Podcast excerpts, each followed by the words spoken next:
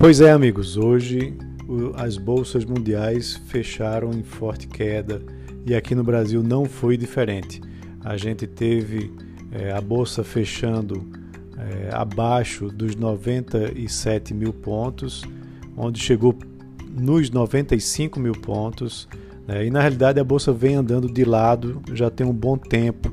Né? Quando eu falo andando de lado, é que ela está aí na, no patamar dos 100 mil pontos para cima ou para baixo e sem mostrar nenhum, nenhum desempenho é, positivo depois que chegou nesse nível dos 100 mil pontos. E hoje a grande preocupação tem muito a ver com a retomada do Covid na Europa, principalmente, mas também no Irã, na Índia, são países que estão também mostrando, é, na realidade, no, a Índia nunca teve uma queda desde que atingiu o pico, né, e o Irã estaria, junto com a Europa, numa segunda onda de contaminação do Covid. Então, essa preocupação derrubou os mercados, derrubou também o preço do petróleo, né, e foi a grande preocupação é, mundo afora.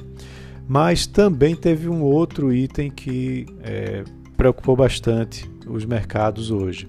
É, lá nos Estados Unidos, uma mega investigação de um consórcio de jornalistas internacionais revelou que grandes bancos como JP Morgan, como HSBC, eh, movimentaram mais de 2 trilhões de dólares eh, nas últimas duas décadas com transações de dinheiro ilegal.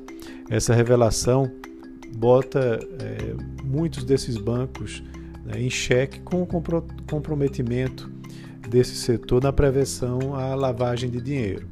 Né? Então, isso também derrubou as ações desses bancos, e aqui no Brasil a gente teve vários desses bancos é, com quedas, também é, com várias ações de empresas aqui no Brasil também apresentando quedas, como Vale, né, como Petrobras, mas também as empresas do setor aéreo, né, que parece ah, que vai demorar ainda mais para que possa retomar as atividades.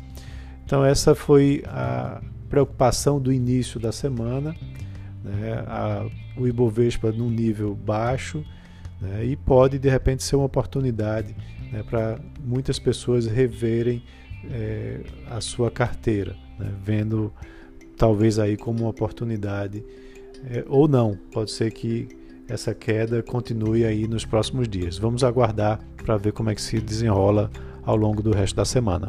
Um abraço a todos e até amanhã.